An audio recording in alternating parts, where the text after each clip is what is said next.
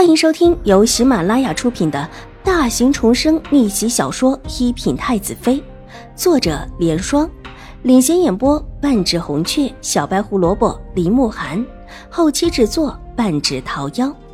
喜欢宫斗宅斗的你千万不要错过哟，赶紧订阅吧！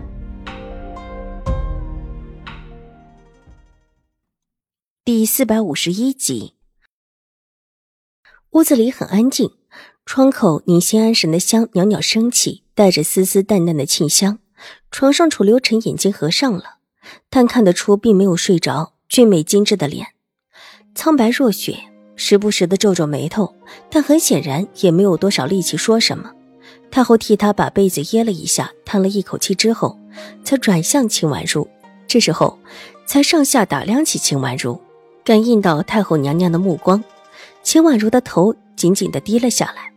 有些局促的样子，长长的睫毛不安的抖动了几下。但是任谁第一次见到太后娘娘，又有哪个女孩子不局促呢？你是宁远将军府上的二女儿。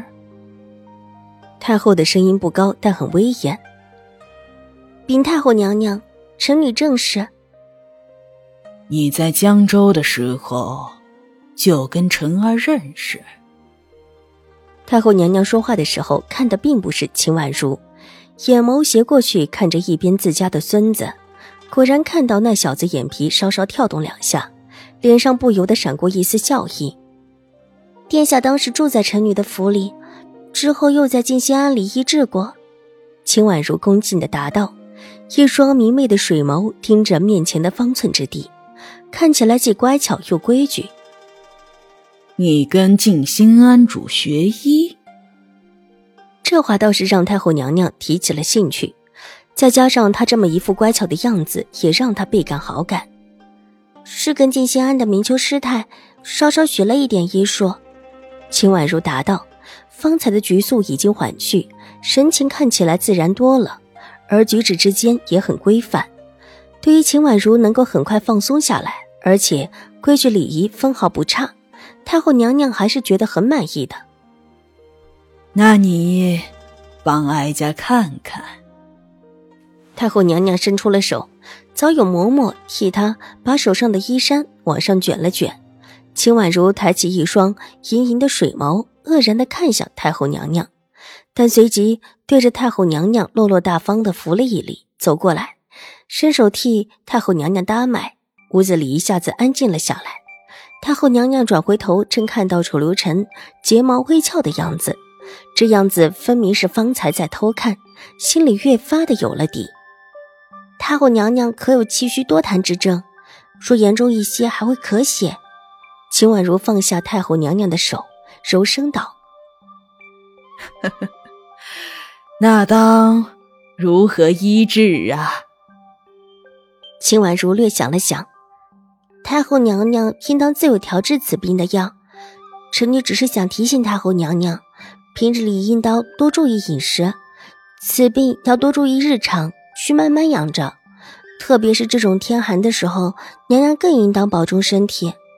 她这话说得很含蓄，也没有把其他太医给压下，表示她医术高明，甚至没有多说太后娘娘的症状，但实际上却已把太后娘娘的病因给说了。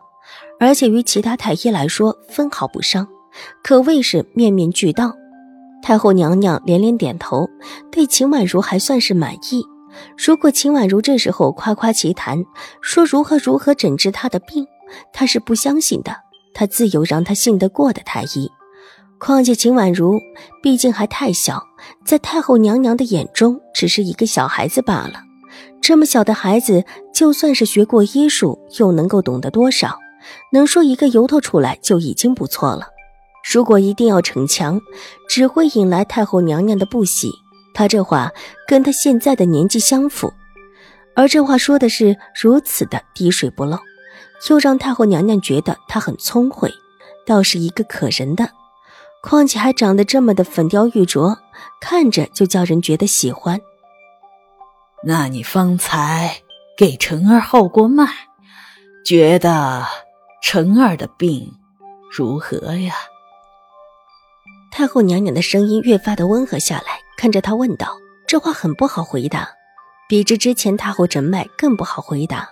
天下人都知道楚留臣活不了多久，但偏偏他知道他其实活得很久。上一世，后来他的身体也越来越好了吧？